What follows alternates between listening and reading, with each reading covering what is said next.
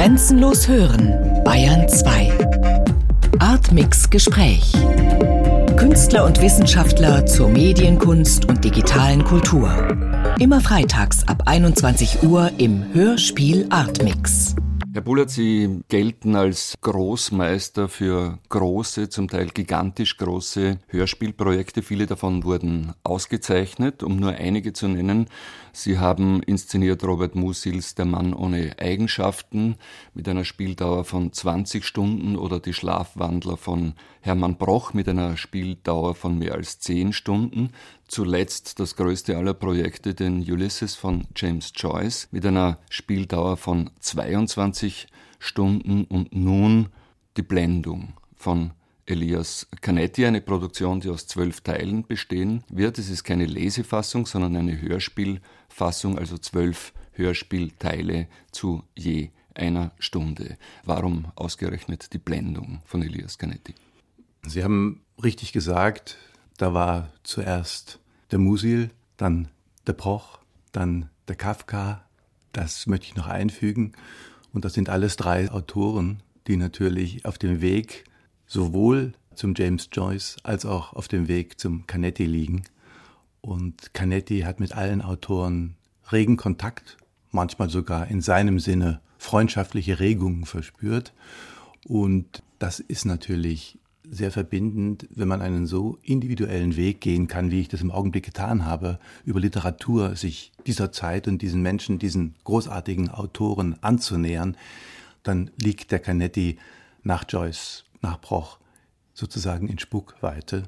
Und nach diesem unglaublichen Entwurf des inneren Monologs von Joyce eine groteske, ein groteskes Weltbild im Sinne von Canetti zu machen, war da eine Entscheidung, die mir sehr leicht gefallen ist und zu der ich auch leicht verführbar war. Aber ich gehe jetzt nun einmal davon aus, dass sich ja nicht alle Literatur, dass sich nicht alle Werke, dass sich nicht alle Bücher gleichermaßen dafür eignen, als Radioprojekt umgesetzt zu werden. Sind Sie bei der Auswahl dieser Projekte jetzt von Ihren persönlichen Interessen geleitet oder generiert der Text selbst die Möglichkeit, als großes Radioprojekt realisiert zu werden? Ich würde sagen, das ist eine individuelle Frage. Ich würde nicht Kurzmaler fürs Radio bearbeiten oder äh, Literatur, wo ich merke, dass ich mit meinen akustischen Ideen ins Stocken gerate oder eine reine Vorlesungsorgie veranstalten muss. Das sind Dinge, die mich nicht interessieren.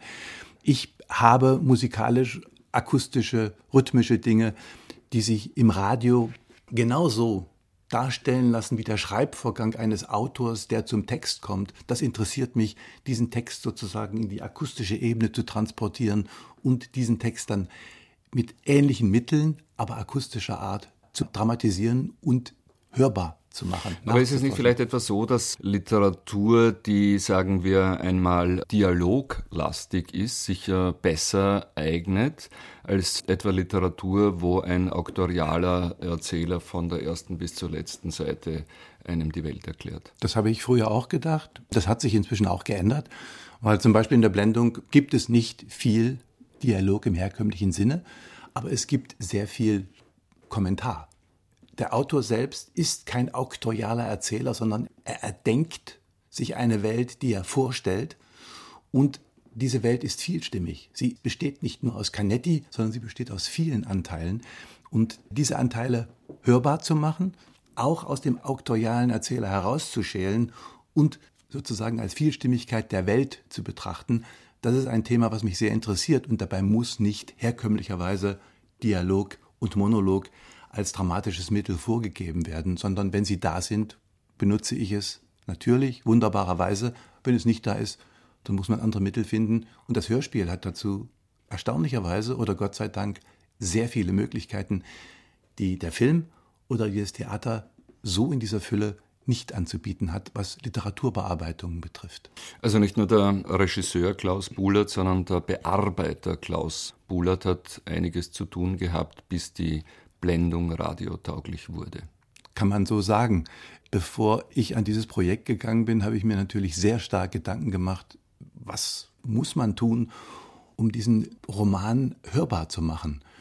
Gut, man kann sich hinsetzen, den einfach lesen, aber das hat mich nicht interessiert. ein Versuch der Arbeitsweise Canettis inklusive einer Möglichkeit, die uns in so vielfältiger Weise zur Verfügung steht, anzuwenden.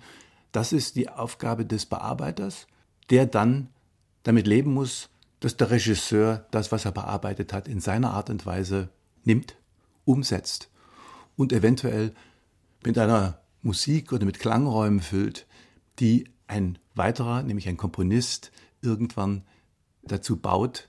Das ist sozusagen die Aufgabe. Es, das sind drei Teile, die sich voneinander komplett unterscheiden. Und da das hier in meiner Arbeit in Personalunion ist, muss ich mich auch vom Bearbeiter Bulat als Regisseur Bulat in höchster Weise distanzieren und auch als Komponist Bulat mich von den übrigen beiden in höchster Weise distanzieren und muss sagen, ich muss auf dem Gebiet etwas finden, was adäquat dem auktorialen Gedanken des Schreibprozesses ist, auch der Räume, die ich höre. Und dazu muss ich sehr, sehr tief in den Text hineingehen und das habe ich versucht. Elias Canetti hat als junger Mann, sehr junger Mann sogar, die Blendung geschrieben. Er war 25 Jahre alt etwa. Jetzt kann man sich natürlich die Frage stellen, was hat uns ein Roman eines vergleichsweise jungen Mannes, der 1930, 31 geschrieben wurde und der 1935, 36 erschienen ist, heute noch zu sagen? Hat er uns heute was zu sagen und wenn ja, was? Ich glaube, große Literatur hat uns immer was zu sagen und große Literatur wird es auch über die nächsten Jahrhunderte noch tun. Wichtig ist es, und das ist auch mein Ansatz bei der Bearbeitung zum Beispiel von Canetti oder bei Musil, dass man die Problematik aus der heutigen Zeit in diesen Text versucht hineinzudeuten. Jede Generation braucht diese Literatur und braucht eine Bearbeitung dieser Literatur. Ich glaube auch, dass die nächste Generation durchaus eine Neubearbeitung akustischer Form oder ein Hörspiel, die Blendung brauchen könnte, weil die aktuellen Probleme, unter denen wir leben, die aktuellen Probleme, die wir gesellschaftlich und sozial erfahren, das sind die Probleme, die wir in jedes große Werk der Literatur hineindeuten können.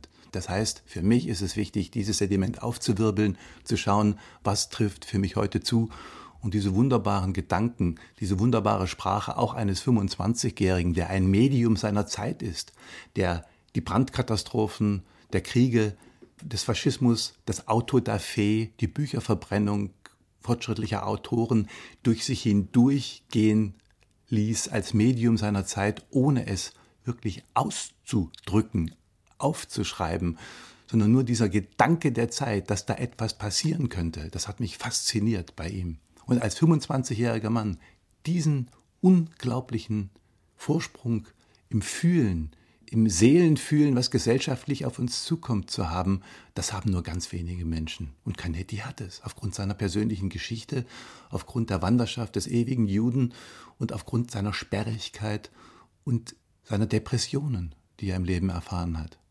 Es ist ja ein wirklich schwarzes Buch. Man könnte auch sagen, es ist ein unsympathisches Buch. Es ist ein Buch des Scheiterns. Es gibt eigentlich keinen geglückten Lebensentwurf in der Blendung. Alle Figuren sind mehr oder minder unsympathisch. Canetti verzichtet ja auch äh, sehr bewusst auf die Identifikationsfigur. Sehr häufig, nicht nur in der Literatur, sondern auch im Film und im Theater hat man ja das Gute und das Böse man hat Identifikationsfiguren und man hat Figuren, von denen man sich als Rezipient, Betrachter, Zuschauer abgrenzen kann. In der Blendung von Canetti ist das alles nicht der Fall. Niemand ist wirklich sympathisch und alle scheitern. Richtig. Ein bekannter Kritiker schrieb einmal Menschenhasser-Roman als Überschrift ich glaube, es war in der Zeit. Hans Magnus Enzensberger hat diesen Roman, als er wiederverlegt wurde in den 60er Jahren, komplett zerrissen und mochte ihn überhaupt nicht. Ich sehe diesen Roman aufgrund dieser Tatsache am Rande der erfolgreichen Romanliteratur. Er hat tatsächlich keine positiven Identifikationsfiguren. Aber was interessant und spannend für mich war, ist, er ist, und deshalb ist der antisemitische Semit Fischerle für mich auch eine der Hauptfiguren neben Kien, die wichtige Hauptfigur, weil es geht um Gefühlsschach, es geht um Schachspiel. Figuren treten auf um zu schlagen oder geschlagen zu werden. Sie treten nicht auf, um eine Geschichte, einen Weg zu verdeutlichen, sondern sie sind da, wie sie da sind. Der König läuft waagerecht und senkrecht, der Läufer nur in den Diagonalen, der Bauer darf zwei oder einen Schritt vorgehen. Das sind die Spielregeln. Auf die lässt sich das Maskenspiel Canettis ein. Deshalb ist für mich die Blendung eigentlich ein großes Schachkonzept, wo Figuren kommen, um zu schlagen, um sich durchzusetzen und keiner fragt warum, sondern sie sind so, wie sie sind. Die Regeln des Spieles sind so. Und Canetti stellt diese Spielregeln vor anhand eines Menschen, der eine sehr enge soziale Bandbreite hat, der sehr schmal und verblendet ist, der mit Scheuklappen durchs Leben läuft, dessen Leben nur aus Literatur und dazu noch aus japanischer und chinesischer Literatur besteht. Dieser Mensch fühlt sich als König. Und wenn der König bedroht ist von der Dame, dann ist das ein sehr komplexer Vorgang im Sinne des Schachspiels, nicht immer im Sinne der Psychologie des Lebens. Das hat Canetti damals nicht so sehr interessiert. Er war ja auch kein großer Freud-Liebhaber, sondern Canetti wollte spielen. Canetti war Spieler und hat sich mit Statusspielen beschäftigt. Wie kann ich jemanden vernichten? Wie kann ich meine eigene Vernichtung verhindern? Was wird die Zeit, die Masse herstellen? Wie bin ich in der Masse? Welche Spielregeln hat die Masse? Welche Spielregeln haben die Figuren, die auf diesem Tableau sind? Und das ist ein interessanter Entwurf, der hat mich interessiert, da nachzugehen und dafür entsprechende akustische Haltungen zu finden. Deshalb die Blendung, deshalb auch, glaube ich, hat mich der 25-jährige Canetti mit diesem Ansatz angefeuert, im wahrsten Sinne des Wortes. Also wenn man dieser Sichtweise folgt, dann liegt es ja nahe, eine Parallele zur Jetztzeit zu ziehen, wenn in der Blendung von Elias Canetti alle gegen alle spielen und alle gegen alle kämpfen, dann erinnert das ja natürlich sehr stark an die Jetztzeit in gewisser Weise. Stichwort Ich AG, Desolidarisierung, Entsolidarisierung, keine gemeinsamen Ziele, sondern alle strampeln und kämpfen in Zeiten des Turbokapitalismus um ihr eigenes Wohl und Wehe. Ist diese Parallele zulässig? Absolut zulässig. Das ist genau der Punkt. Canetti hat gesagt, wir befinden uns im Tierreich, deshalb auch diese permanente Folie, die dahinter läuft, diese Schallplatte, die er als Kind gehört hat, der Kampf einer Löwenherde und einer Hyänengruppe gegen ein Zebra, das war für ihn eine Initiation seiner ganzen dramatischen Überlegungen, seiner ganzen dramatischen Kunst, dass wer nicht gefressen werden will, muss selber zubeißen. Und das Lachen in der Blendung ist sozusagen der Schmerz des Bisses vorm Verschlucktwerden.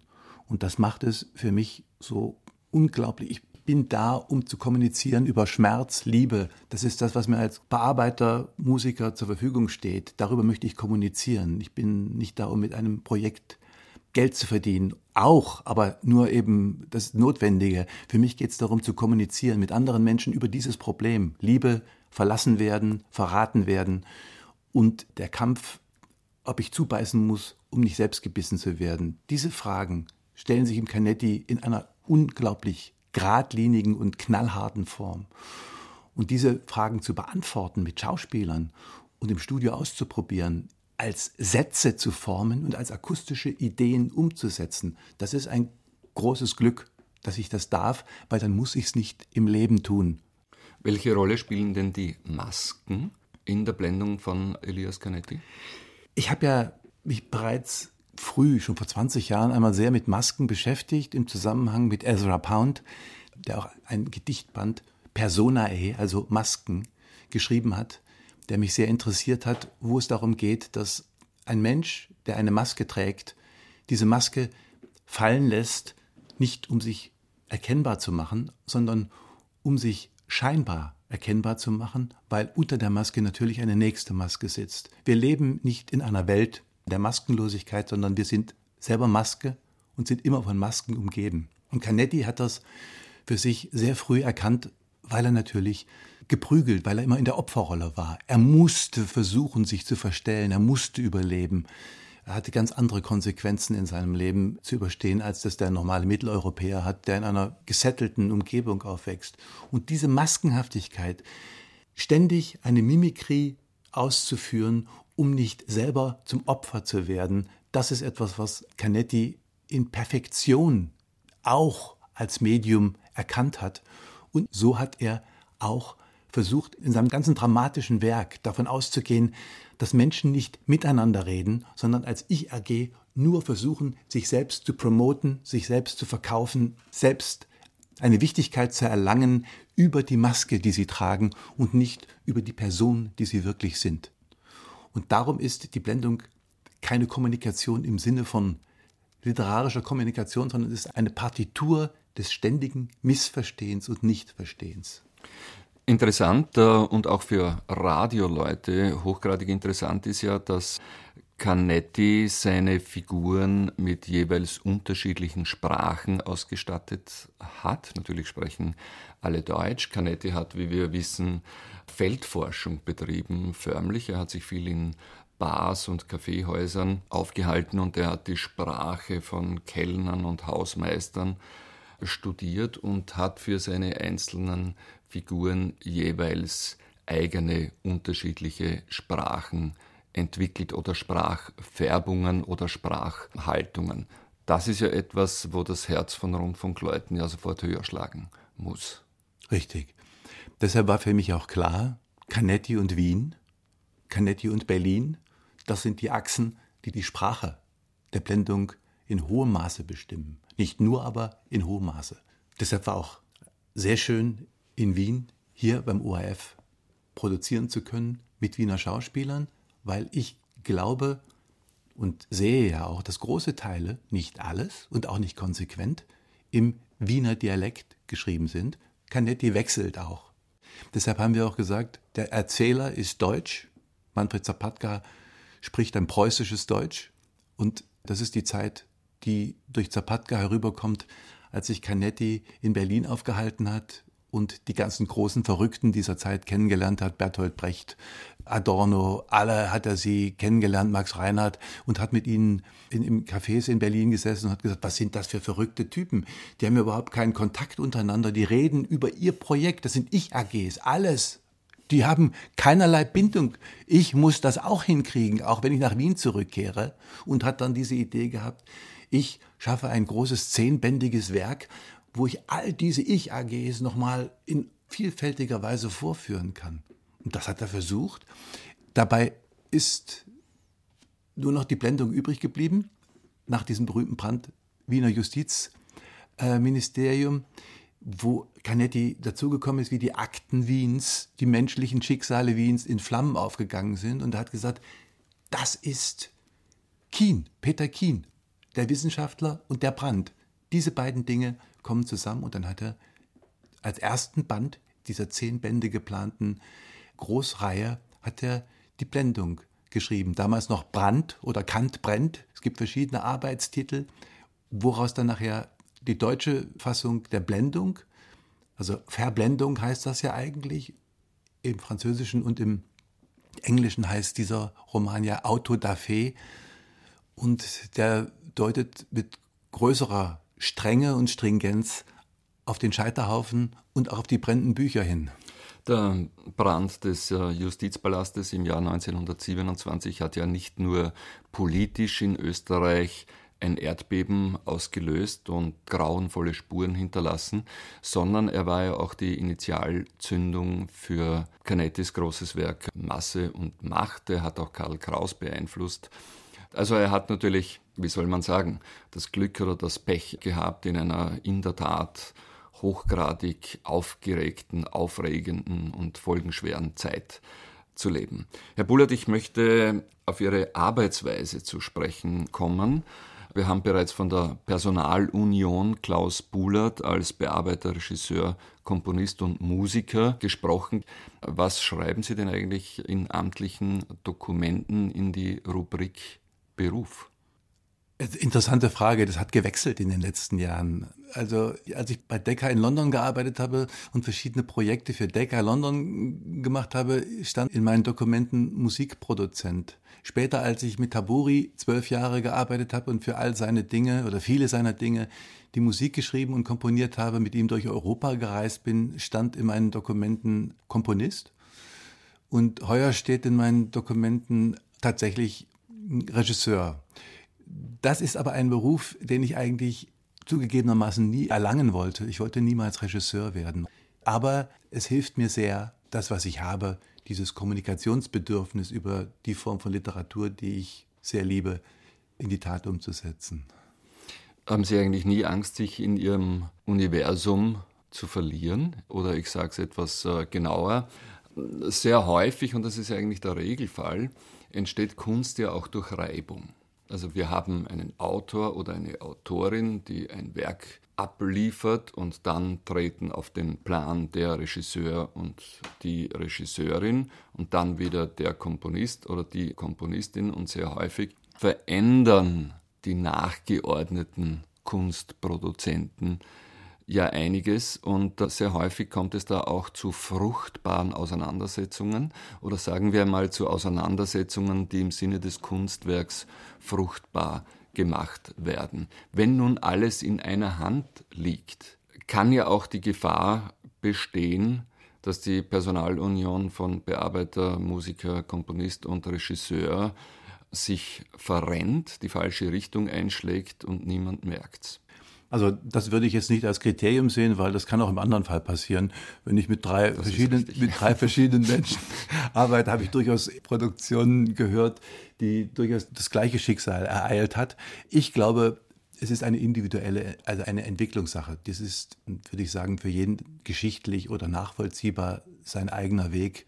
Ich bin kein Mensch, der das ablehnt. Ich habe mit Bühnenbildnern, mit Musikern durchaus auch schon gearbeitet und ich finde, ich habe sogar schon mit, mit Co-Regisseuren gearbeitet.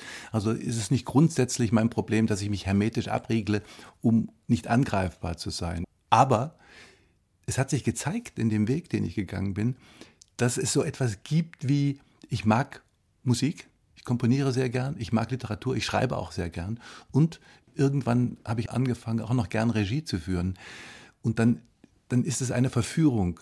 Es ist ein Teil im Spektrum des Hörspiels, den es sonst nicht so oft gibt. Und ich kann auch anders, aber ich kann auch so, um mit Brecht zu reden. Es geht auch anders, aber so geht es auch. Und solange das so funktioniert und ich mir nicht im Wege stehe in, diesem, in dieser Dreierkombination, glaube ich, spricht nichts dagegen, das noch einige Zeit zu versuchen. Aber gibt es dennoch Widersprüche? Ich meine, sind die drei Rollen, die Sie einnehmen in dieser Produktion, immer solidarisch? Sind sie immer befreundet? Gehen sie immer den gleichen Weg? Oder kann es durchaus sein, dass diese verschiedenen Arbeitsschritte auseinanderfallen? Ich meine, haben Sie Konflikte in sich selbst oder mit sich selbst? Oder ist diese Dreifaltigkeit des Klaus Bullert immer homogen Nein. und harmonisch? Nein, ich bin, äh, ich bin konfliktsüchtig mit mir selbst und nur daraus sehe ich Kraft. Die Harmonie habe ich gern mit anderen Menschen, aber innerhalb von mir selbst muss ich das nicht haben. Der Komponist und der Regisseur stehen in einem sehr streitbaren Verhältnis. Und der Regisseur in einem noch streitbareren mit den beiden anderen. Herr Bullert, wir kommen zum Schluss. Es fällt auf, dass Sie offenbar gern österreichische Autoren adaptieren. Elias Canetti, Robert Musil, Hermann Broch. Sie haben sich auch mit Konrad Bayer beschäftigt und Konrad Bayer produziert. Woher kommt dieses Interesse für österreichische Autoren? Oder ich könnte es auch anders fragen, warum haben Sie bisher nicht, sagen wir mal, Theodor Fontane, Alfred Döblin, Thomas Mann bearbeitet und inszeniert? Sind auch großartige Autoren. Österreichische Autoren haben eine Leichtigkeit, offensichtlich eine Leichtigkeit und eine Zwischensprachlichkeit und eine Mentalität, die mir offensichtlich sehr entgegenkommt. Das ist etwas, wo ich sofort verstehe, worum es geht, was die Bezüge zu heute sind, welcher Entwurf da aufgerissen wird und mit welcher unabdingbaren Notwendigkeit dieser Prozess durchgezogen wird. Musil hat nicht gelebt, um ein Werk zu vollenden, sondern er hat gelebt, um kein Werk zu vollenden, aber dieses Werk sein Leben lang zu schreiben. Das ist etwas, was ich großartig finde. Hermann Broch hat seinen Beruf aufgegeben, hat den Textilbetrieb seines Vaters verkauft, um Schriftsteller und Literat zu werden, um ein Leben zu führen, dem er sich nicht entziehen konnte, das er machen musste.